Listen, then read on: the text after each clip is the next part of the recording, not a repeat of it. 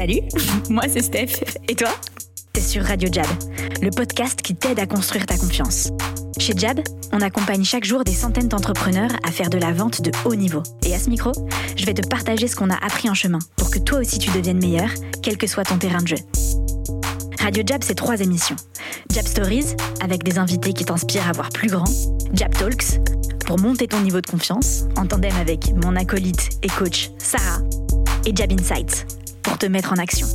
Alors, t'es prêt à te challenger? Bonne écoute Tu l'as peut-être remarqué, dans Radio Jab, il y a radio. Et ça, ça veut dire qu'on pense que les auditeurs font aussi partie du show. Du coup, on t'a créé une messagerie, la Hotline Jab. T'appelles le 07 80 97 62 35 et tu viens nous laisser ton message pour nous challenger ou nous poser tes questions. C'est promis, on les diffuse dans la prochaine émission.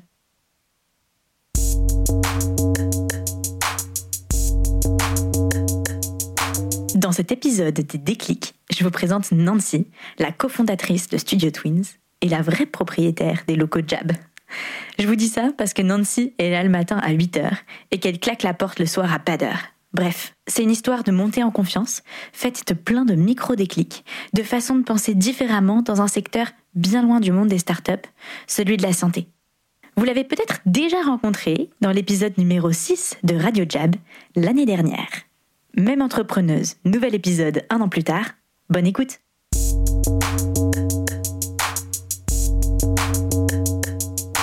Mesdames, bonjour.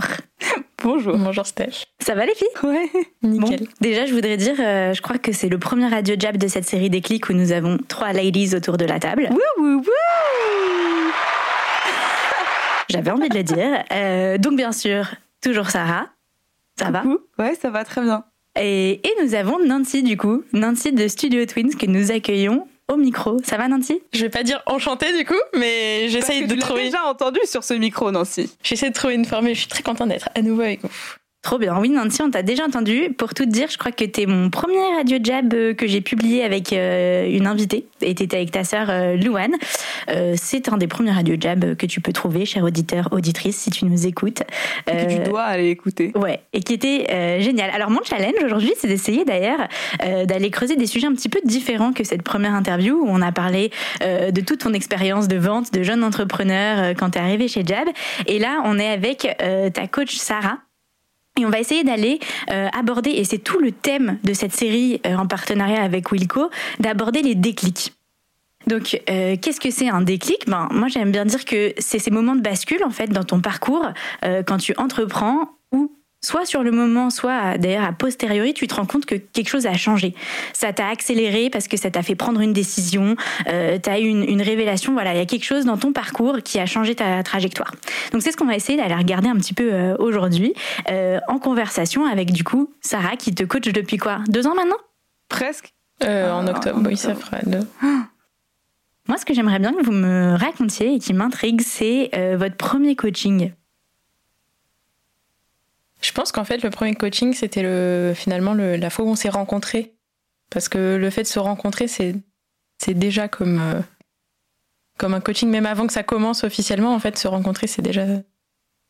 Parce qu'on a déjà euh, euh, trouvé des problèmes, on, a on était déjà en train de réfléchir à comment est-ce qu'on pouvait travailler ensemble pour trouver comment les résoudre dans la- l'approche, la façon de faire commerciale, la méthode. Donc finalement, j'en suis ressortie un petit peu comme si c'était un coaching, ce premier rendez-vous. Ça s'est passé comment? Comment il est arrivé ce premier rendez-vous? Il y avait déjà eu euh, bah, une session avec Wilco, en fait. Peut-être que je redis en deux mots comment du coup je vous ai connu. Euh, du coup, on était chez Wilco Santé depuis euh, plusieurs mois, je sais plus exactement. Et puis, euh, souvent, il y a des formations. Et donc, on a dit, bah là, il y a la formation euh, commerciale. Et du coup, je me suis dit, bah oui, forcément, c'est hyper intéressant. Euh, On a quelques clients, mais bon, voilà, il y a du boulot. Hein et donc, du coup, j'y suis allée super enthousiaste. Et, euh, et c'est là qu'il y avait euh, un atelier en plénière, en fait, avec Arthur. Et euh, je pense que c'est là qu'il y a déjà eu un premier déclic. Et après, il y a eu le rendez-vous avec euh, Sarah. Et alors, Sarah, raconte le premier rendez-vous. Alors moi, je me souviens surtout des, euh, des, démarrages avec Nancy pendant les Big Jabs. Donc pendant le programme où Nancy est venue au début. Et je me souviens qu'en fait, on avait, euh, en fait, on avait des conversations sur des deals en cours, etc. Et je me souviens d'un truc, c'est que Nancy, comme ça la faisait beaucoup réfléchir, Je sais pas si tu te souviens, mais ça te faisait vachement réfléchir. Et en fait, ça te prenait plusieurs secondes, peut-être même plusieurs dizaines de secondes parfois pour me répondre. Oui, désolé. je sais que c'est très ah gênant pour les gens, mais, je, réfléchis toujours avant de répondre, donc du coup, je, ça mouline. au début, c'est très très euh, bizarre parce que tu te dis putain merde, j'ai dû dire une connerie. Et en fait, euh, un des trucs euh, géniaux, c'est que j'ai aussi beaucoup progressé avec Nancy en même temps. Bah oui, parce que au début, tu te dis, mince, j'ai dit une connerie. Après, tu te dis, mais non, mais j'ai pas dit une connerie, je juste laisse la réfléchir. Et après, tu passes dans la, dans la phase plus où tu te dis, ok, comment j'arrive à accélérer ce temps de réponse pour l'aider à se débloquer? Parce qu'en fait, parfois aussi, le fait de réfléchir, c'est ça qui te bloque. Oui. C'est que tu tournes le sujet dans ta tête. Oui, oui, oui. Et un des une des premières victoires, moi, dont je me souviens, et un des déclics pour le coup que moi j'ai eu, c'est euh, des, des, des moments de conversation de plus en plus fluides avec Nancy. Oui, c'est vrai. En fait, moi, c'est malaisant pour moi parce qu'en fait, on me pose une question, mais comme la question, elle te challenge et du coup. C'est dur, c'est pas des C'est dur, il faut que tu. En plus, le rôle du coach, c'est pas de te donner les réponses, c'est que tu les trouves. Donc, euh, et, en plus, il faut les trouver vite, quoi. Donc, euh, allez C'est ça le dilemme, c'est que tu dis putain, je vais te donner la réponse, je vais te donner la réponse. Et là, t'es là, je suis coach, ta gueule En plus, moi, je sais qu'elle va me donner la réponse et qu'elle l'a, mais le, je suis bien consciente du jeu, tu vois, il faut que tu la trouves par toi-même. Euh, mais du coup, tu moulines, tu moulines et tu veux pas répondre des conneries. Et donc, du coup, tu, ça te fait réfléchir à des rendez-vous que t'as eu et tout. Et, et et c'est vrai que. Et je me souviens de l'espèce de, truc où je dis Vas-y, dis, dis, ce qui te passe par la tête. dis ce qui, ce qui arrive. On s'en fiche, c'est pas. C'est intéressant parce que euh, souvent, euh, on a tous une tendance à avoir peur du silence et peur du vide. Et donc naturellement, les gens, ils ont plutôt tendance à faire l'inverse euh, que toi, ce que tu fais dans le ils sont genre, ils meublent, ils disent tout ce qui leur passe par la tête, mais voilà, sans forcément vraiment répondre. Et toi, tu as fait le chemin inverse. Je voulais savoir si aujourd'hui, c'est quelque chose que tu gardes, parce qu'en fait, c'est une force de savoir euh, garder le silence pour des bonnes raisons. Donc c'est quelque chose que, que pour des bonnes raisons. Non, mais tu vois, parce que tu prends le temps de réfléchir, parce qu'on sait euh, aujourd'hui que le silence, ça fait partie euh, d'une bonne conversation, euh, qu'il faut savoir le gérer et tout. Donc, est-ce que tu as appris à bien le. à te dire que c'est une force et pas forcément un truc où tu te sens un peu awkward? Oui. En fait, j'ai remarqué grâce à votre test que je n'ai pas beaucoup besoin d'approbation.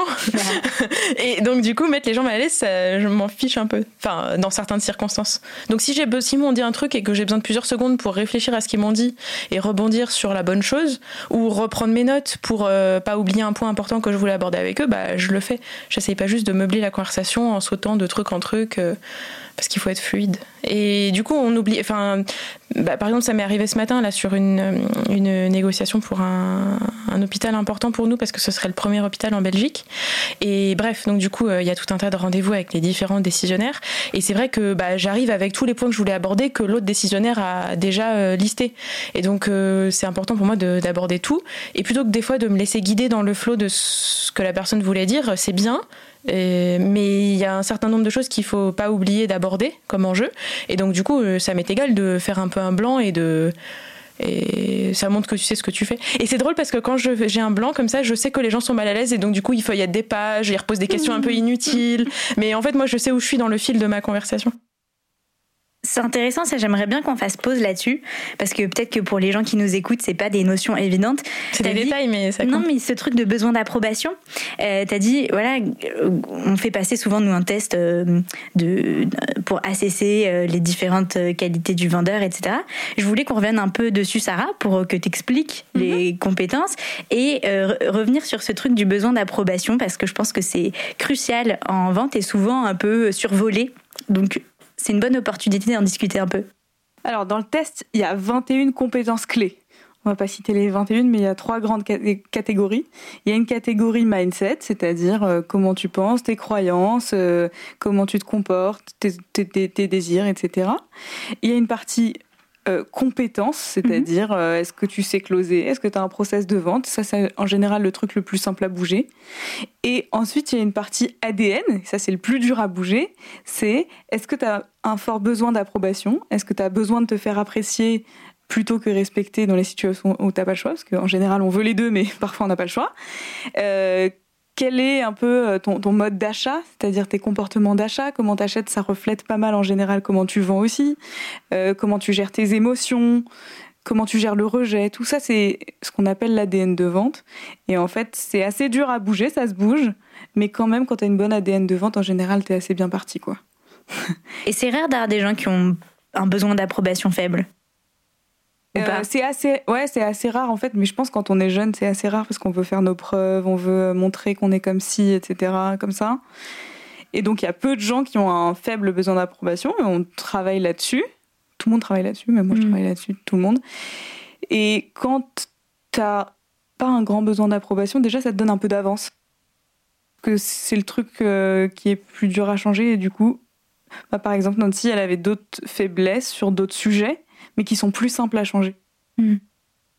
Et donc, le, la courbe de progression, elle peut aller plus vite avec le montant de travail qu'elle a fourni. Parce que quand même, je tiens à dire que Nancy, c'est la personne qui reste le plus longtemps à chaque fois ici. Et qui arrive le plus tôt le matin. Le plus tôt, qui part la dernière, euh, qui fait ses trucs, euh, qui, qui, est venu euh, prendre des conversations autant qu'il autant qu'il fallait. Et c'est trop bien parce qu'en fait, quand on a quelqu'un d'engagé en face, on a envie d'être engagé. Euh, et, je pense que ça, c'est des bonnes leçons à apprendre. C'est que quand tu achètes un truc, ou quand tu t'engages dans, bah dans l'entrepreneuriat en général, plus tu es engagé, plus les gens ils vont avoir de l'adhésion avec toi, plus tu peux être sûr entre guillemets que ça va marcher. Tu peux pas être, tu peux jamais être vraiment sûr, mais tu augmentes tes chances en fait de pas te planter quand tu es engagé parce que tu peux toujours récupérer une situation, mm. parce que tu peux toujours euh, te dire j'ai mis plus de travail que personne n'aurait pu, donc en fait si ça a fail, c'est pas de ma faute. Mm. et ça te donne une sérénité et une confiance. Nous, on aime bien ce terme de confiance qui est assez forte et je pense que Nancy, un des trucs qui me marque le plus, c'est ta montée en confiance. Ça prend d'avoir un, regard extérieur. non mais parce qu'on a, en fait, on n'a jamais cette conversation-là avec Nancy. Tu sens la montée en confiance quand tu regardes par rapport à l'année dernière ou il y a deux ans? Tu te dis que tu es une personne différente ou pas? Ou qu'est-ce qui est différent chez toi plutôt? Donc euh, oui, forcément. Euh, qu'est-ce qui est différent euh? En fait, beaucoup de choses je pense l'engagement, la passion, euh, il y a des choses qui restent, mais en fait c'est travailler les autres choses autour qui fait que du coup ça met en, ça les, ça porte ça. Bah je sais pas, peut-être. Euh, bah il y a tout ce qui est de la méthode. Et puis euh, en ce moment prendre moins au sérieux les trucs. Des fois, j'ai envie de dire un truc un peu cash à un prospect dans un rendez-vous et je lui dis euh, direct, alors qu'avant, j'essayais de. D'enrober. D'être plus correct. Des fois, je me, des fois, je m'entends, je, je suis trop, enfin, hyper spontanée, tu vois. Et. Donc, euh, il y a ça. On peut prendre aussi les faits, quoi. Tes chiffres, tes, tes types de ventes. Oui, bah oui. Du coup, euh, maintenant j'explore des nouveaux secteurs euh, qui me font envie d'explorer. Donc du coup, euh, bah, c'est bien de pouvoir aller chercher aussi des prospects juste en leur disant, bah en fait, j'ai regardé que vous faites ça et ça et ça. ça a fait écho à ce qu'on a déjà fait un petit peu différemment. On n'est pas tout à fait dans votre secteur, mais je pense qu'il y a vraiment un intérêt à ce qu'on fasse quelque chose ensemble. il faut qu'on se rencontre, mais d'aller chercher du coup des, de tenter d'aller chercher des, des secteurs dans lesquels on n'est pas et puis, euh, oui, en si on parle en termes de vente, plus sur euh, bah, avoir plus d'ablons, avoir plus de confiance, c'est aussi directement se faire confiance sur le fait qu'on peut faire un projet plus gros dès le démarrage, mmh. qu'il n'y a pas besoin de faire toujours plus petit, plus petit. C'était une croyance que tu avais euh, avant? De ne pas pouvoir faire plus gros parce qu'on est petit ou... Bah, oui, tu te sens pas de dire bah, je vais former quatre équipes d'un coup et je vais mettre quatre équipements machin dans deux services d'un coup. Ça, c'est juste le démarrage. Alors qu'avant, c'était un équipement, une formation.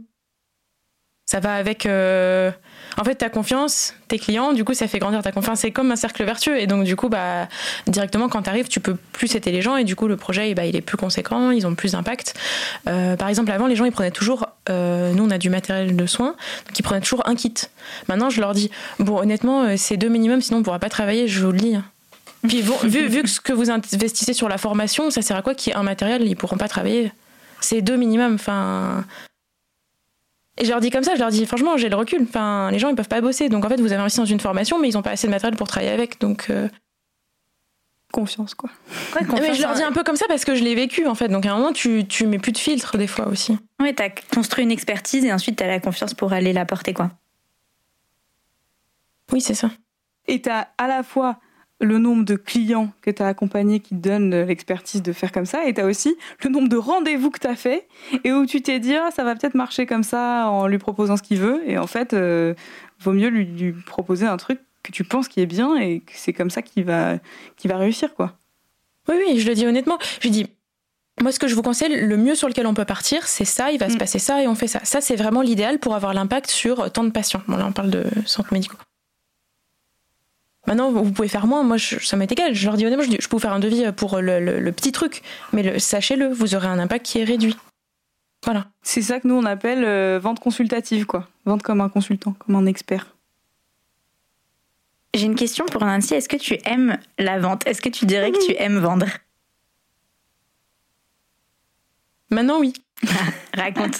C'était quand justement le, le Maintenant déclic que j'ai fait x10 sur mon chiffre d'affaires de départ, oui. euh, oui, parce que ça c'est intéressant de dire euh, maintenant oui. Quand est-ce que ça a changé et pourquoi ça a changé? Quand t'es passé du non au oui.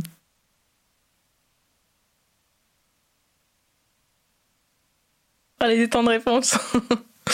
Euh, je sais pas à partir exactement de quand, mais quand tu sens que tu es respecté par euh, les prospects que tu as en face, euh, et qu'ils te font confiance, là tu sens que tu as atteint un niveau euh, et donc, du coup, euh, euh, tu sens que tu es plus un partenaire, tu pas juste un prestataire qui mm. vient faire joli. là, je pense que ça. Enfin, moi, c'est une posture que j'aime avoir. J'ai vraiment envie d'aider les gens. Et donc, quand tu sens que tu as ce rôle-là pour eux, c'est beaucoup plus agréable et t'es pas juste un, gars avec une mallette qui vient vendre des produits, quoi. Et donc, du coup, c'est beaucoup plus agréable. Et donc, je pense que ça fait aimer ce que tu fais plus. Mais les retours des clients, je pense que c'est super important pour, euh, pour faire grandir ça. Et du coup, faire aimer ce que tu fais parce que ça a été utile, ça s'est pas arrêté juste à la vente, mais ils ont profité de ce que tu leur as amené, ça leur en a retiré des bénéfices. Donc, du coup, tu, tu dis, bah, moi, je suis vraiment utile en tant que vendeur. Euh, et puis, en termes de chiffres euh, aussi, oui. Il y a eu, après les premiers 100 000 euros, après les premiers 200 000 euros, maintenant après les premiers 300 000 euros. Il y a les. Non, mais on peut faire des rappels quand même. Euh, Rappel historique. En fait, Nancy, elle a toujours ce truc de pas se rappeler de ce qui s'est passé avant et, et, de toujours être très exigeante sur ce qui se passe maintenant. je pense qu'on l'a tous. Je suis comme toi, Steph, elle est comme toi. Et je pense, cher auditeur, tu l'es aussi.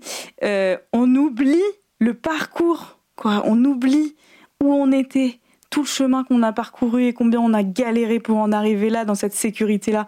Franchement, Nancy, s'il y a un an et demi, euh, euh, je t'avais dit, tu garantiras euh, ce, montant de chiffre d'affaires par mois sans faire trop d'efforts, tu m'aurais jamais cru en fait.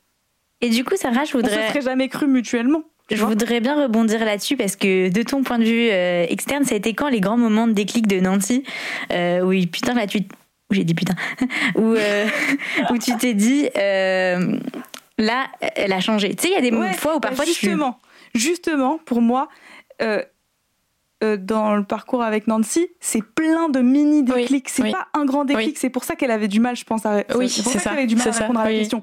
C'est que Nancy, elle a tellement fourni une quantité de travail de fou qu'il y a plein de petits déclics tout le temps. Hmm. Et en fait, quand tu as cette masse de, rendez-vous, de boulot, etc. C'est pas genre en une fois. C'est chaque rendez-vous est un déclic. Parce que t'es tellement alerte et t'es tellement au top de ton game parce que tu fais plein de rendez-vous que tu peux apprendre de chacun, de chacune des étapes. C'est comme un sportif, tu vois, qui fait des entraînements tous les jours, tous les jours, tous les jours. Ben, tous les jours, il gagne un petit truc.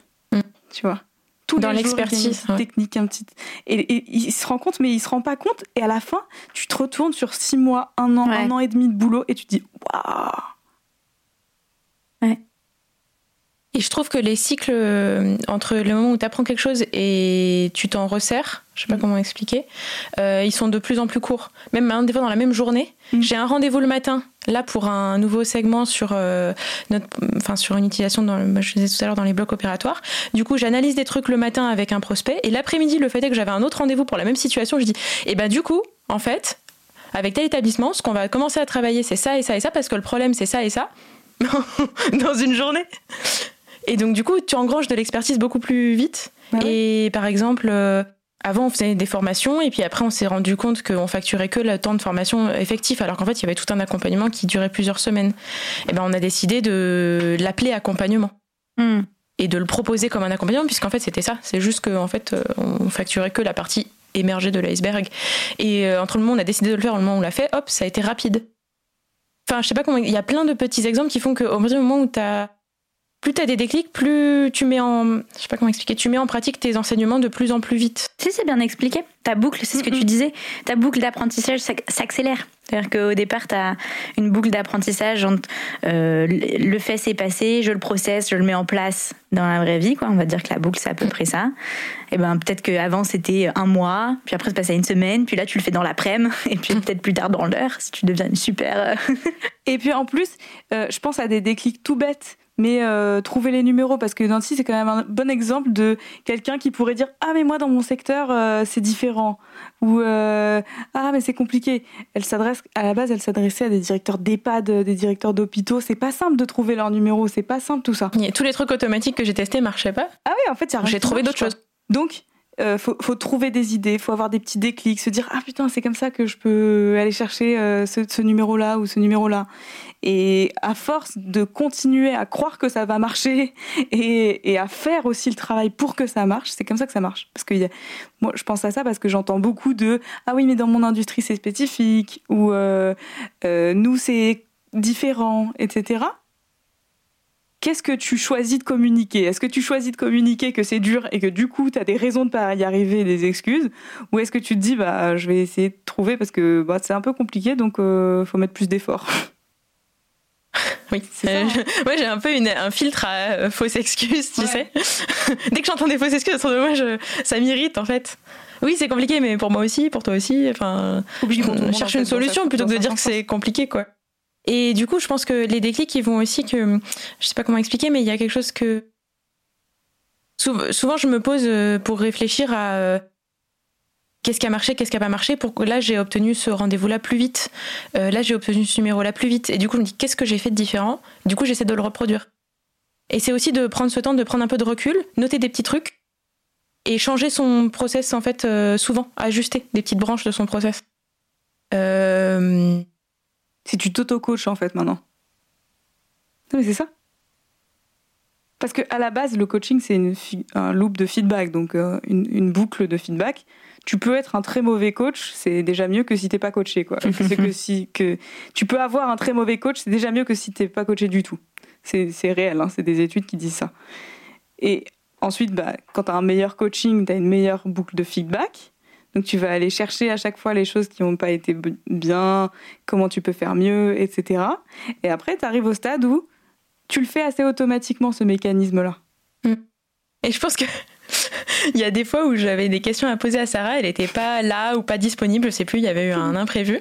Et du coup, je me suis dit bon bah il faut que je trouve la solution. Donc Sarah dirait Ah, alors qu'est-ce que tu ferais dans ce cas-là?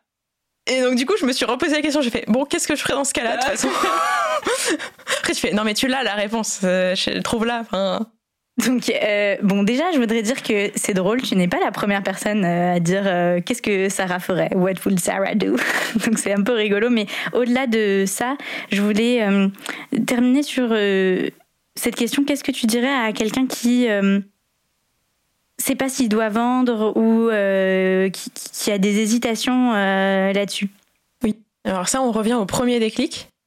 C'est que euh, mon associé et moi, on vient de la partie euh, euh, technique, technologique. Donc euh, on conçoit des, bref, des, des- des nouvelles technologies dans le textile.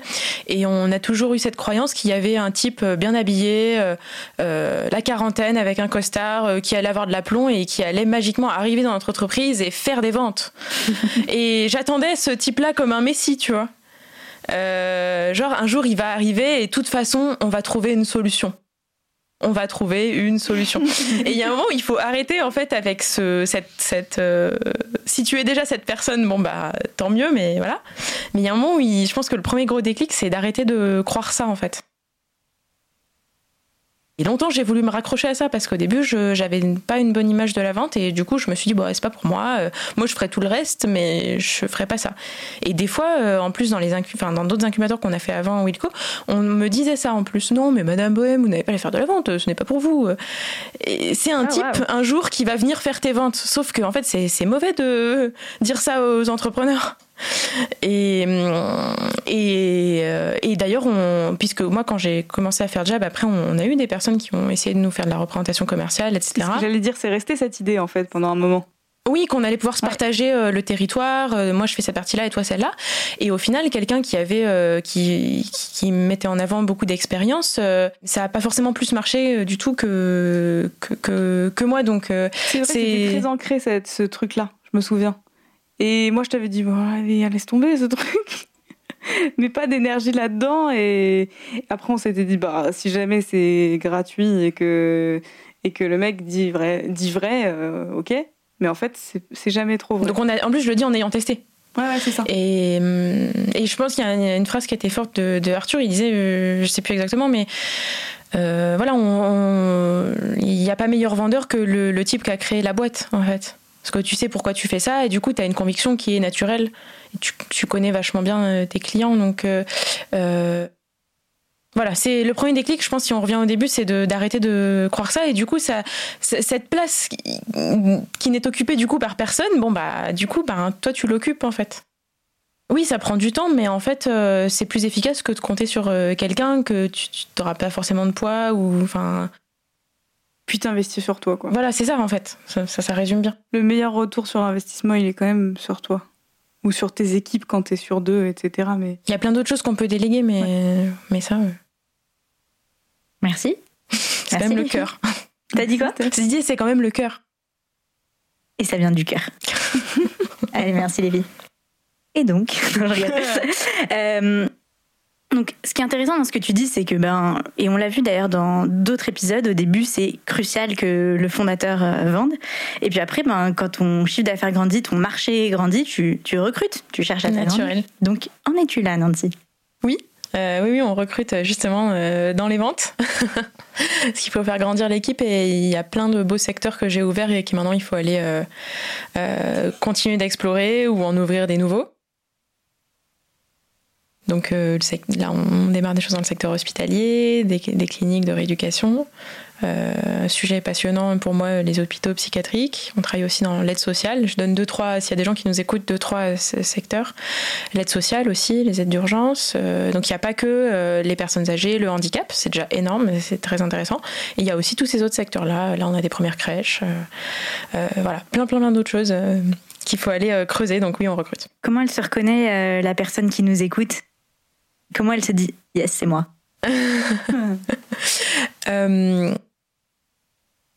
Je pense que c'est quelqu'un qui doit être, qui a viscéralement une volonté d'impact et qui s'intéresse réellement au secteur du, soin, du bien-être, de l'aide à la personne. Idéalement, quelqu'un qui y aurait travaillé parce qu'on parle mieux de ce qu'on connaît. C'est beaucoup plus simple. Nous, de toute façon, peut-être la, différence, ou je sais pas, mais en tout cas, on, tient vraiment à former la personne, euh, autant dans le secteur, donc euh, la partie du soin, euh, passer du temps avec nos formateurs, passer du temps maintenant que c'est possible à nouveau dans les établissements de soins pour aller observer, etc. Euh, et surtout, on, lui fait bénéficier de cette forme, enfin, de l'accompagnement à, à, Jab, quoi. Parce qu'en fait, on veut qu'on y ait le, meilleur état d'esprit et les meilleures, on va dire, méthodes. Et, en fait, ce qui est fort, ce qui est fort si tu nous écoutes et que tu as envie de rejoindre Nancy, c'est qu'elle a quand même fait le travail à la base. Et ça, c'est pas tout le monde en fait. Euh, elle a fait le travail à la base, elle a eu des moments difficiles, elle a eu des moments moins difficiles et plus euh, et, toutes sortes de moments, mais en fait euh, elle a power through tous les moments et, et elle a appris ce qu'il fallait apprendre pour pouvoir le transmettre et pour et, elle nous fait confiance aussi pour l'aider à, à, transmettre ça, la bonne culture, à construire la bonne culture dans sa boîte et, à faire en sorte que les gens qui rentrent ils soient complets, qu'ils aient le côté expertise domaine, secteur, et qu'ils aient le côté euh, business, euh, vente, euh, et parce qu'en fait, pour avoir de l'impact, il faut, faut, avoir un bon impact, quoi. Faut pas faire tout gratuitement parce qu'il y a quelqu'un qui paye à un moment, quoi. Mm. Donc euh, c'est important, je pense, quand on crée des business sociaux comme ça et, dans ces secteurs-là, d'avoir un impact qui est cohérent avec euh, le monde dans lequel on vit, qui est un monde économique, et donc euh, de, pouvoir créer de la valeur et donc mm. facturer les choses qu'on fait à leur juste valeur pour pouvoir en faire des mieux et des plus. Mm. et ça, c'est moi, j'ai une grande conviction là-dedans et je pense que Nancy, est d'accord avec ça. Oui, complètement. Enfin, il faut que ce soit vertueux. Tu fais un service de, un produit, un service de qualité. Il faut que ce soit facturé à la hauteur du travail que tu fournis, de la qualité de ce que tu fournis, euh, parce que ça doit te permettre ensuite euh, cette trésorerie-là de développer d'autres choses encore mieux. Euh. Enfin, je sais pas, c'est, voilà. Et du coup, d'aller toucher, bah là, comme c'est le cas, des nouveaux secteurs. Enfin, il faut, voilà, c'est faire bénéficier plus de vertueux. All right. On est good? Very good. Merci Steph. Merci les filles.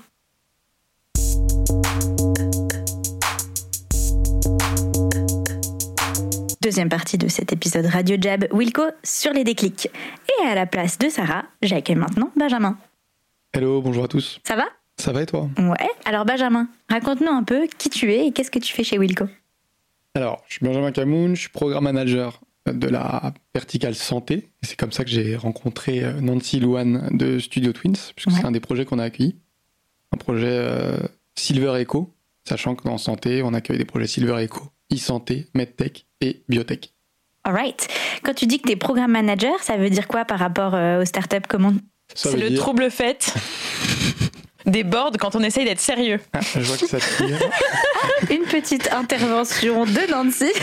qui était restée très silencieuse jusqu'à je, je, comptais faire les trois minutes d'intro un peu sérieux et ensuite euh, commencer les hostilités. Mais non, en deux mots, euh, programme manager, l'idée c'est par rapport à Nancy, donc par exemple au projet comme Studio Twins, l'idée c'est de les accueillir et de les challenger, principalement sur quatre grands aspects.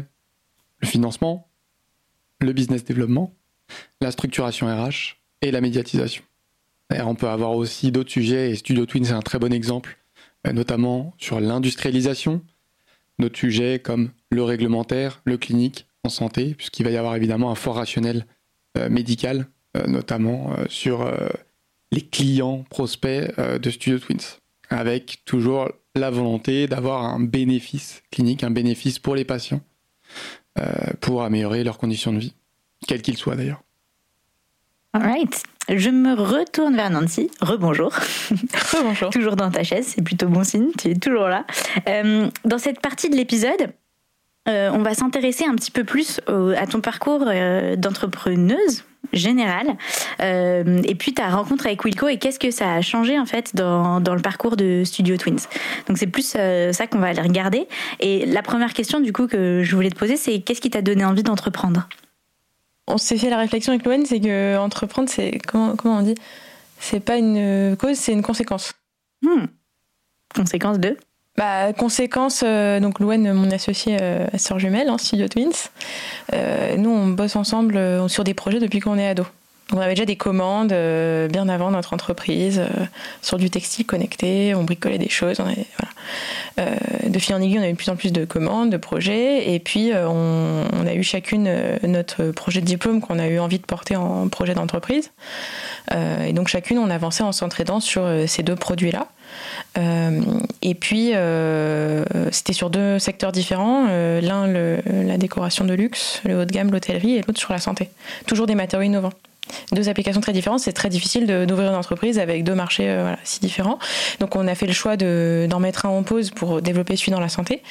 Voilà, on a accéléré un peu le parcours, mais euh, on, on, a toujours eu un fort esprit d'indépendance et de créativité. On a la chance avec nos formations de savoir mettre au point les choses, les fabriquer euh, concrètement plus cet esprit d'indépendance, plus le fait qu'on se retrouvait pas dans les jobs qu'on avait, moi dans le conseil, euh, dans l'innovation pour les grands groupes, c'était intéressant, mais je, je me voyais pas continuer.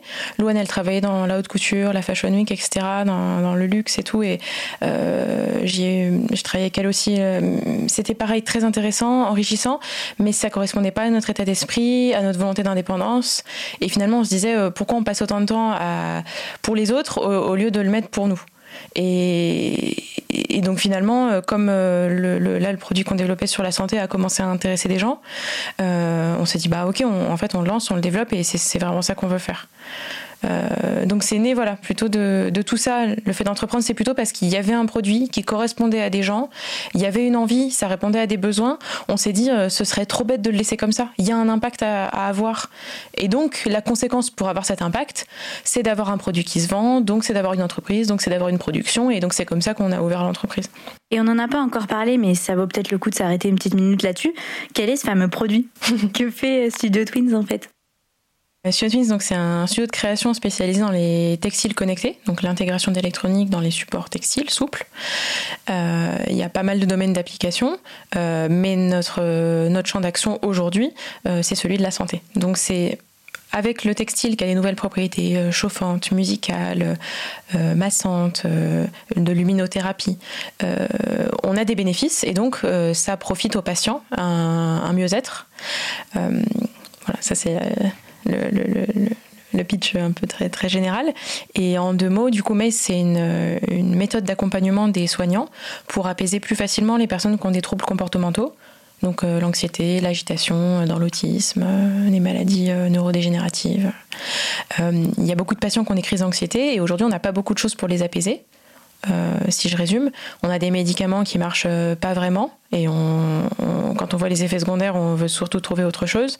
Et finalement, dans le non médicamenteux, il n'y a pas énormément de choses qui fonctionnent extrêmement bien.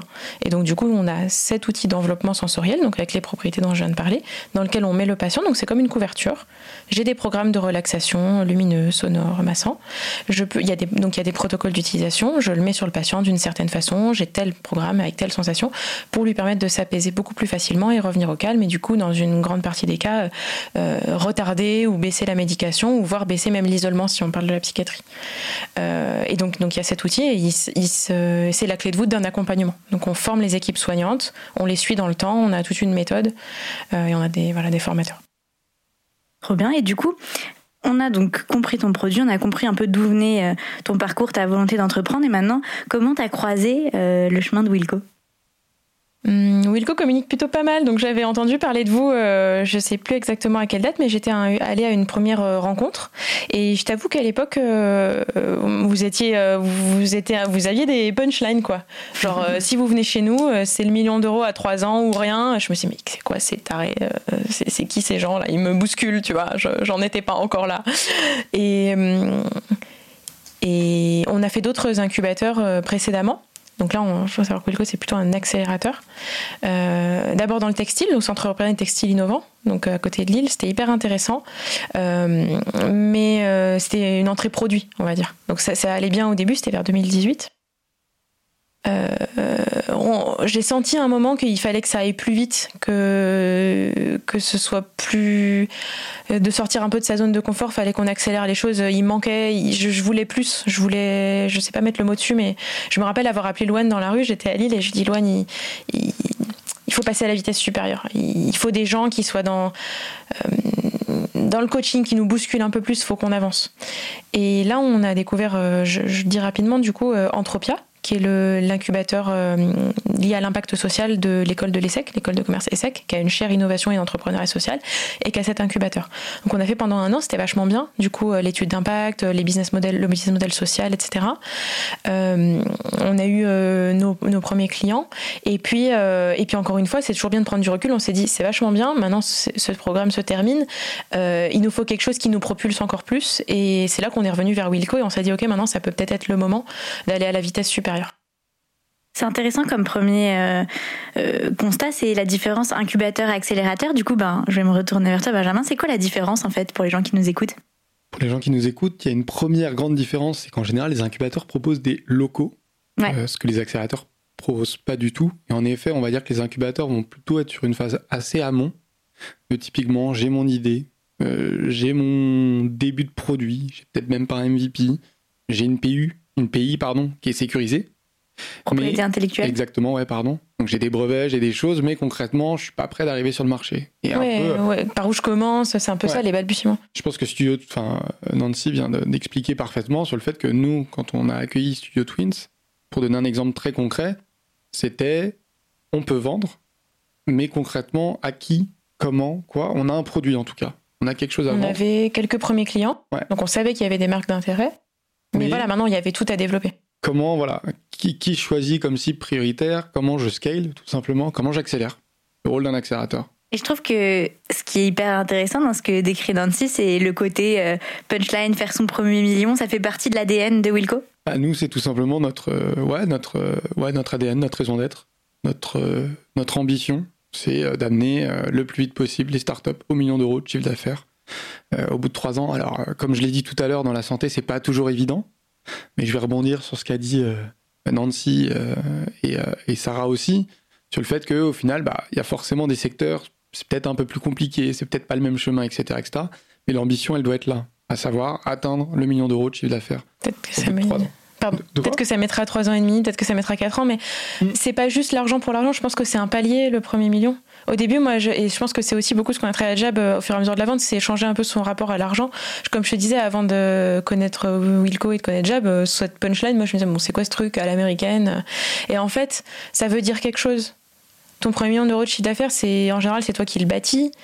Euh, tu poses les fondements, c'était c'était un peu tes clients historiques, c'est les premières versions de ton produit. Une fois que tu as passé cette cette euh, étape là, t'es un peu propulsé comme euh, t'es en orbite en fait. Voilà. il se passe encore plein de choses, mais t'es dans une autre phase. Et je trouve que c'est symbolique. C'est mmh. bien de garder cette. Et moi j'ai hâte. Tu vois, quand je dis mon premier million de chiffre d'affaires, bon bah je sais quand est-ce qu'il sera, tu vois. Et je regarde. Normalement c'est dans un peu moins d'un an si tout se passe bien. Ok, ok, mais, dans un Mais du coup, à chaque fois, tu te dis, moi, quand je fais mes, mon, mon gros, là, enfin, mon, mon, revue des objectifs, bon, bah, on en est où ce trimestre? Il nous reste combien de temps? Il nous reste quoi à faire? Euh, qui je recrute, enfin, ça t'aide à prendre les bonnes décisions, à être en entre guillemets rétro-planning, même s'il y a toujours des choses qui bougent. Mais euh, mais ça, voilà, ça t'aide à avancer dans la bonne direction plutôt que de dire oh bah je le ferai, je le ferai, voilà. Ou alors euh, voilà. et moi je tiens, je peux dire, je peux faire une remarque? Du coup dans le déclic, puisqu'on est sur les déclics. C'est ton podcast, Nancy. Je me rappelle que quand on s'est rencontré avec Jav, euh, euh, avant de prendre ma décision de démarrer, je me rappelle, je discutais avec euh, avec Benjamin et il y avait un peu ce truc-là de, bah, justement, dans la santé, ce sera peut-être plus long. Est-ce que cette approche de la vente, elle correspond à la santé On se posait des questions parce qu'en fait, je pense qu'il y avait pas énormément peut-être de gens dans la santé avec qui vous aviez travaillé à l'époque. Maintenant, il y en a beaucoup plus. et moi, je me suis dit, bah, je sais pas, ça m'a convaincu. Je me suis dit, je fais le pari de me dire que cette approche de la vente peut correspondre et justement on reparlait des croyances. Mon secteur est compliqué mon secteur est différent. Bah je me suis dit euh, non il faut essayer en fait. Il faut essayer. Tu te souviens de cette conversation ouais, complètement. Moi j'étais le premier sceptique à dire oui mais attention tu vends des EHPAD. Enfin je sais pas euh, chez Wilco on a on a 100 nouvelles startups par an. Et ces startups elles font du SaaS elles se vendent à des euh, à d'autres startups à des grands comptes etc je pense que Nancy pourra en parler encore mieux que moi, même si euh, moi j'ai une petite expérience dans, mon parcours en EHPAD justement, mais euh, elle pourra en parler mieux que moi sur le fait que euh, les interlocuteurs et tristes qu'elle a en face d'elle, bah, entre guillemets, c'est pas des gens qui viennent de ce monde, c'est pas des gens, c'est tout de suite la santé, on apporte un gros rationnel de, ok, on parle même pas de ROI, on parle encore une fois de bénéfices cliniques, qu'est-ce que ça apporte à mes soignants en EHPAD, donc dans la silver economy en plus, en EHPAD, c'est des choses où l'innovation, c'est compliqué à faire pénétrer. C'est des, des, des, soignants, des professionnels qui sont usés, avec un, travail qui est compliqué, avec des conditions qui sont euh, là encore compliquées. Donc il y a vraiment un peu toute cette dimension de... Euh, moi j'étais le premier, ouais, je, le dis, je le reconnais euh, à ce micro à, être un peu sceptique en disant ouais mais attention toi tu vois un des EHPAD euh, attention la santé il faut arriver avec un bénéfice clinique attention etc etc et euh, là-dessus euh, je, tire mon chapeau à Nancy et à Jab sur bon bah concrètement je le tente c'est ce que Nancy avait dit. Alors après moi j'étais pas pas réticent hein. je dis bah écoute oui ça se tente.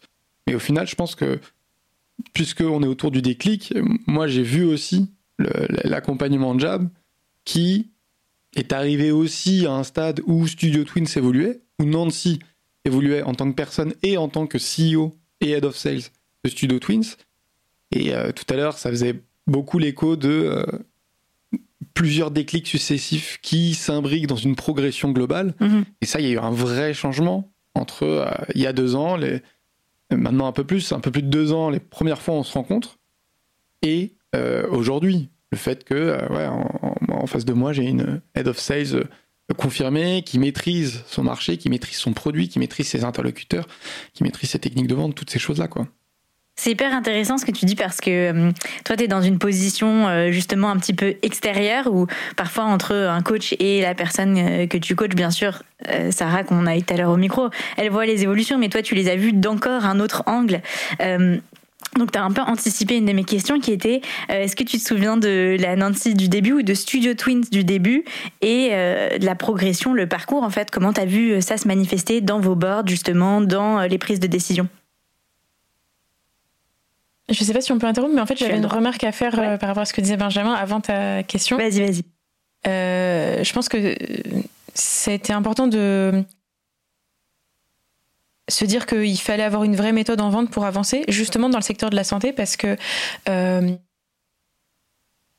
et c'est là où c'est bien, je pense, pour nous de ne pas être du corps médical, c'est que justement, toi, tu es du corps médical, enfin, tu as étudié dans le, domaine médical, et du coup, on, a forgé euh, la pensée qu'il faut faire tout un tas d'études cliniques pendant des années avant de mettre en marché un produit. C'est valable pour beaucoup d'autres startups qui sont accompagnées chez Wilco sur des choses sur le génome, sur des, sur des trucs cardiaques, sur des trucs incroyables, mais pour un produit qui est relativement simple comme le nôtre, euh, on, a fait des études pilotes, on a fait plusieurs mois d'études, mais il n'y a pas besoin non plus de faire deux ans de recherche en double aveugle avec des, trucs et tout pour pouvoir le mettre en marché. S'il y a des gens qui étaient prêts à l'acheter, euh, en toute honnêteté, euh, bah, ils savent, ils voient le produit, ils voient qu'il n'y a peut-être pas euh, le dispositif médical qui a posé dessus, etc. Mais si au niveau de la sécurité et des bénéfices que ça produit, ça leur suffit pour l'acheter, moi je me suis toujours dit, bah ok, mettons-le à disposition des patients. Au final, c'est ça qui compte. Ils sont en sécurité, on a respecté tout ce qu'on devait respecter. Maintenant, du coup, ça nous permet de commencer à vendre, d'avoir une trésorerie qui permet d'enrichir la qualité du produit, de mener des études, etc. Mais ça se fait en parallèle, c'est pas des silos. Et je pense que dans les startups de la santé, il y en a beaucoup et qui attendent très très très très longtemps avant de commercialiser. Et je pense qu'il y en a certaines qui, en ayant une méthode, parce qu'en en fait elles n'ont pas de méthode, elles viennent du secteur de la santé, donc c'est normal de pas avoir de méthode en vente. Euh, du coup, je pense euh, peut-être s'essoufflent ou en tout cas ont pas la, la, la croissance ou l'impact qu'elles pourraient avoir peut-être plus tôt. Et et il y a ça. Et, et, ce qui me paraissait aussi intéressant de dire, c'est que oh, ici, on a une approche de vente qui est consultative, qui est réellement dans l'écoute, euh, qui n'est pas euh, VRP avec euh, ses boîtes de pansement, etc. Et, c'est difficile de parler d'argent dans la santé parce qu'il y a la vie des gens qui est en jeu. Mais du coup, en le faisant, en le faisant d'une manière intellectualisée, d'une manière consultative, d'une manière saine, en fait, c'est très allié. Enfin, je trouve que ça correspond très bien en fait à vouloir réellement aider les gens, être à l'écoute de leurs problématiques et du coup. Euh, voilà, je pense que c'est une approche qui correspond justement très bien au milieu de la. Je pense entre autres, mais du coup très bien au milieu de la santé. Euh, là où euh, les, professionnels de santé à qui je parle, dès que tu parles d'un euro, ils, ils, sursautent, tu sais, ils sont, ils sont super mal à l'aise et moi ça me fait un peu rire parce qu'en fait l'argent c'est juste un moyen transactionnel de mettre à disposition une solution qui va les aider. Euh, et eux ils voient que l'image très stéréotypée du, encore une fois, du VRP qui a sa petite mallette et qui monte ses produits et vous en voulez pour combien? et, et, du coup moi je veux pas être ça en fait. Et du coup ça implique d'avoir une autre approche. C'est hyper intéressant si tu veux rebondir sur ce que dit Nancy, parce que toi, tu as tout un panel de startups dans la santé aussi. Alors, juste sur le dernier point, ce qui est intéressant, c'est qu'il y a en effet la dimension, euh, dans la santé, il y a aussi beaucoup d'acteurs. C'est-à-dire qu'il va y avoir le patient sur la chaîne de valeur, il y a le patient à la toute fin. Après, il va y avoir des prescripteurs, il va y avoir des payeurs, il va y avoir vraiment une, foule d'acteurs. Si on prend l'exemple de, de, de Maze en EHPAD, il va y avoir potentiellement un prescripteur qui peut être un cadre, un médecin, un kiné, une psychomote. Il va y avoir des gens qui vont utiliser le dispositif, donc des gens qui vont le faire utiliser, je pense à des soignants, quels qu'ils soient, des gens qui vont l'utiliser directement, donc les, patients, il y a les aidants dans tout. In fine, les payeurs, c'est aucune des personnes qu'on vient de, dire euh, à l'instant, euh, qu'on vient de citer. Sur la typologie de start-up, en effet, nous, on, encourage fortement à, à, les confronter le plus vite euh, à son marché, à ses interlocuteurs. après, il y a quand même un micro bémol de, en effet, euh, Maze n'a pas choisi ou n'a pas euh, euh, fait le chemin de du réglementaire et de devenir dispositif médical. C'est en cours. Ce qui ouvre dans le futur à un remboursement par la sécurité sociale et ce qui ouvre dans le futur à, à pas mal d'autres choses. Mais en effet, quand c'est possible, nous, on, le conseille de faire cette stratégie, un peu cette fusée à deux étages comme Studio Twins, de se dire, on fait un premier dispositif qui n'est pas certifié DM et on va se confronter, etc. Avant, enfin, d'ailleurs pas avant, comme ça en parallèle, on peut initier cette stratégie clinique avec tout ce que ça implique et ce passway réglementaire qui peut en effet prendre énormément de temps, énormément de temps. Et du coup, beaucoup de risques d'attendre que ton dispositif médical soit remboursé, mais oh, c'est un parcours du combattant. Il vaut mieux commencer à vendre une version plus minime. Ouais. Mais ce qu'on fait avec plusieurs startups, nous, si c'est possible. On a des startups qui sont euh, qui font le choix, parce, qu'on a aussi des startups qui n'ont pas, tout simplement pas le choix. Ouais. Donc des startups qui vont faire le choix d'être la, classe de DM, donc qui est la DM de classe 1, qui est une auto-certification, qui vont être DM de classe 1 auto-certifiés, qui vont pouvoir aller vendre donc, un premier produit, et en parallèle, ils avancent sur un DM de classe 3. par exemple, c'est tout ce qui est dispositif implantable. Euh, tout simplement, ça peut être quelque chose qui va toucher à la vie des euh, patients. Oui, parce que si tu veux atteindre cet objectif du million d'euros à peu près dans les trois ans, en effet, tu peux pas attendre de commencer d'aller commercialiser avec ton dispositif médical de classe 3, quoi. Clairement non, mais c'est pour ça que à côté de ça, tout simplement, c'est d'autres stratégies. C'est-à-dire qu'une startup qui est forcément DM de classe 3 et qui n'a pas de version, j'allais dire au rabais, c'est pas le terme, mais de, de, de, de minimum viable voilà, product, exactement de, première version entre guillemets. Là, tout simplement, c'est d'autres stratégies. C'est euh, euh, je sécurise ma pays, on en parlait tout à l'heure, propriété intellectuelle. Au bout de six mois, je lève 4 euh, millions d'euros pour faire toute mon étude clinique et j'arriverai sur le marché cinq ans plus tard. Hmm. En effet, c'est évident. Dans l'exemple de Studio Twins, je pense que c'était en effet très opportun et très pertinent de dire voilà, aujourd'hui, on est en dispositif qui n'a pas de claim euh, médicaux, cliniques. En tout cas, on a vérifié que ce n'était pas obligatoire pour nous. Hmm. Et donc, on vend dans des structures de soins et ensuite, pour gagner en légitimité, pour éventuellement un jour être remboursé par la sécurité sociale, pour éventuellement plein d'autres choses, on va faire ce passway clinique de comparer MAZE, pas MAZE, donc euh, groupe contrôle, euh, groupe expérimental, et être, tu, le disais tout à l'heure, une étude randomisée en double aveugle, euh, multicentrique. Donc en effet, il y, a plein de choses qui sont possibles pour in fine, arriver et dire non, nous on a un tampon, on a un bénéfice clinique. Et en fait, ce qui se passe, c'est que nos clients euh, font eux-mêmes des études parce que ça les intéresse. et donc, du coup, on cumule des résultats, mais via des clients qui sont déjà les nôtres. C'est un très bon signe, ça d'ailleurs, d'adoption des clients. Mm. Je reviens sur ma petite question euh, d'avant, du coup, qui, est un peu liée à ça. J'ai l'impression qu'il y a quelque chose de très pragmatique euh, dans la façon d'entreprendre de Nancy et de Loane. Et je voulais avoir, du coup, ton point de vue, Benjamin, sur les trucs qui ont évolué et les choses qui t'ont marqué peut-être à, à, leur rencontre où tu t'es dit ça, c'est un bon projet, elles vont réussir Moi, le premier sentiment que je me dis, c'est euh, Ah, elles ont une super idée, et c'est une bonne équipe, mais il y a des trous dans la raquette. Hmm. C'est, on va pas se mentir, euh, spontanément, elles ont peut-être pas les, backgrounds euh, académiques et professionnels qu'on a le plus l'habitude de voir. Au-delà du fait que bah, nous, on était très contents d'avoir deux femmes entrepreneurs parce qu'on est quand même assez, euh, assez content quand on voit ça euh, et que ça fait un peu mentir les statistiques, donc on était très content. Mais concrètement, deux profils un peu atypiques. Euh, mais objectivement, elles avaient déjà fait pas mal de choses, elles vendaient déjà un peu. Donc on se dit, ah ouais, go, il faut les prendre. Elles ont d'ailleurs une super note au comité de, sélection, et donc entre guillemets, on est, on est content d'accueillir un projet comme ça. Mais en les accompagnant, on se rend compte que, ouais, bah, il y a deux, trois éléments où justement Wilco va pouvoir les aider, Wilco ou d'autres partenaires, comme Jab. Et c'est vrai qu'ensuite, sur la durée, on a vraiment senti une évolution. Je pense que Jab, ça a vraiment été sur le discours de vente, et je pense que euh, là encore, Jab a fait du super bon travail, parce que typiquement, moi, c'était pas là-dessus que j'aurais pu les, les, aider euh, aussi bien que Jab. Euh, et à côté de ça, il va y avoir aussi l'aspect finance, où je pense que Nancy a quand même sacrément euh, level up, entre guillemets. Euh, Louane aussi, sur des aspects de communication, sur des aspects équipe. Moi, je pense que quand la, première fois que, je vais pas du tout le dire péjorativement, la première fois que j'ai vu Studio Twin, c'était vraiment deux sœurs. Et là, aujourd'hui, quand je pense Studio Twin, je, vois une entreprise, quoi. Une entreprise, il y a des employés, il y a des process, il y a du chiffre d'affaires. C'est-à-dire que la première fois que je les ai vus, c'était chiffre d'affaires mensuel, il était, euh, on va dire, symbolique. Euh, et aujourd'hui, euh, là, j'ai pas les derniers chiffres en tête, mais c'est plutôt sexy, quoi. Donc, donc voilà, c'est un peu toutes ces dimensions de, ouais, il y a un vrai beau parcours, quoi. Et pour le coup, je pense que nous, quand on regarde un projet chez Wilco, on va regarder bah, la proposition de valeur, le pain, etc. Et après, on n'est pas forcément tous d'accord, mais moi, je trouve que l'équipe, c'est super important. Et euh, je pense que Nancy et Louane, elles avaient un super potentiel. Et je pense qu'elles ont carrément dépassé les attentes qu'on pouvait avoir en termes de progression. Et encore une fois, si on fait une photo de où on en est, je dis on, hein, de où Studio Twins est aujourd'hui, et qu'on compare avec il y a deux ans, ouais, je pense qu'il y, y, y, a un chemin qui est hallucinant. Euh, J'adore. J'aimerais juste rebondir avant d'oublier sur cette partie financement. Tu as mentionné un peu ça. Nancy, je crois que tu as des choses à dire, notamment euh, ton rapport à la levée de fonds qui, a, euh, qui est peut-être un sujet d'actualité. Euh, et comment tu vois la levée de fonds aujourd'hui euh, quand tu es une entreprise et particulièrement pour vous du coup?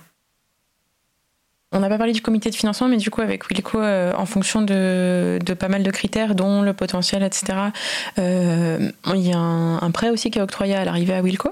Donc, je suis assez contente, du coup, quand on a réussi à convaincre le jury pour avoir le prêt maximal. quand tu as un prêt de 120 000 euros à taux zéro, tu es très content.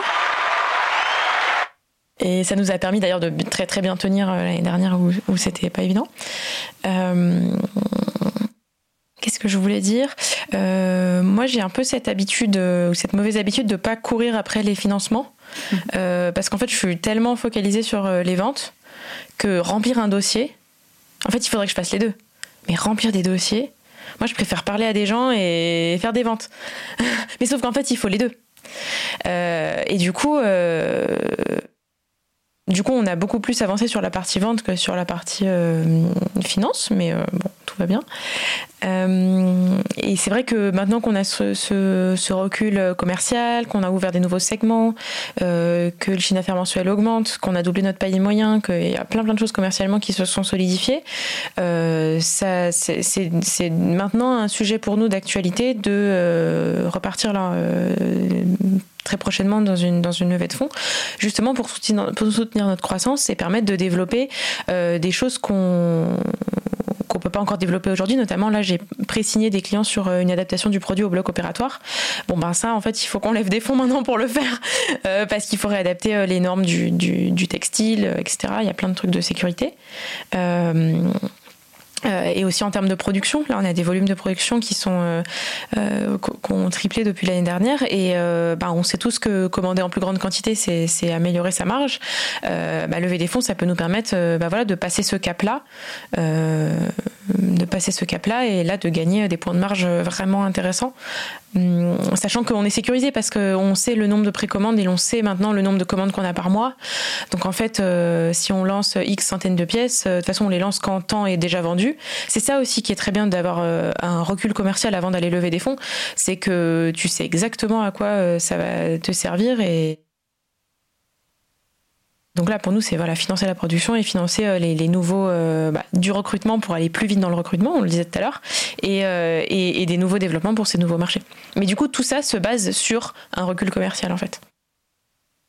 Oui, je pense que c'est un très bon point de remettre un peu en, contexte euh, la levée de fonds qui, vient un peu du coup dans la continuité de Wilco parce qu'on se disait tout à l'heure, tu as eu cette partie euh, test, ensuite incubateur, ensuite accélérateur et puis pour accélérer encore plus sur ton, ta courbe exponentielle, tu as euh, cette levée de fonds mais qui présuppose que tu as validé tout un tas de trucs et qu'il y a des indicateurs euh, ouverts avant.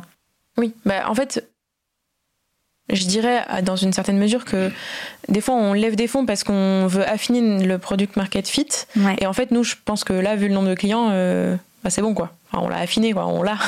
Maintenant, c'est financer euh, bah, la croissance. Ce qui est complètement différent d'avoir eu zéro client et d'aller chercher des fonds, mais c'est la stratégie de d'autres, hein, mais ça n'a pas été la nôtre, d'aller chercher des fonds pour soutenir justement le temps que tu vendes. Mais du coup, c'est pas une urgence à vendre en fait. Et, et, du coup, des fois, tu te retrouves peut-être un peu, un peu bloqué. Mais du coup, on a décidé de nous, nous faire plutôt dans cet ordre-là. J'ai un petit, une petite euh, dernière question, du coup, un petit euh, mot de la fin pour euh, vous deux. Ça serait euh, de vous décrire chacun en un mot ou une phrase courte. Attends, donc toi, tu décris Nancy. Nancy. Okay. Comment Nancy, c'est qui? En une phrase ou en un mot? Comme tu veux.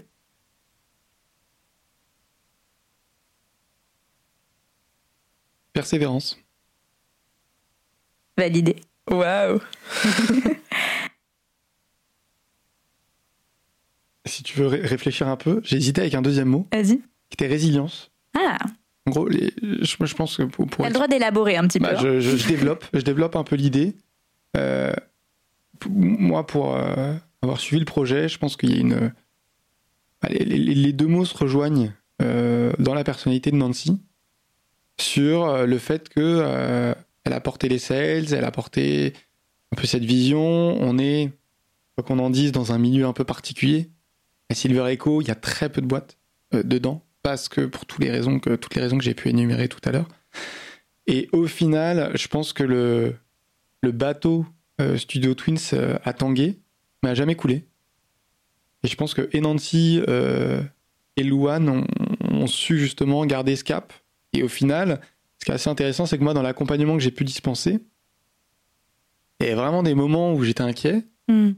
Et le mois suivant, ça repartait. Il y avait vraiment ce côté de euh, Benjamin, sois inquiet, mais pas trop, parce que tu sais très bien que dans le fond, on tient. Et c'est-à-dire que malgré les inquiétudes, bah, in fine, il euh, y a toujours eu du cash. Malgré les inquiétudes, les clients continuaient.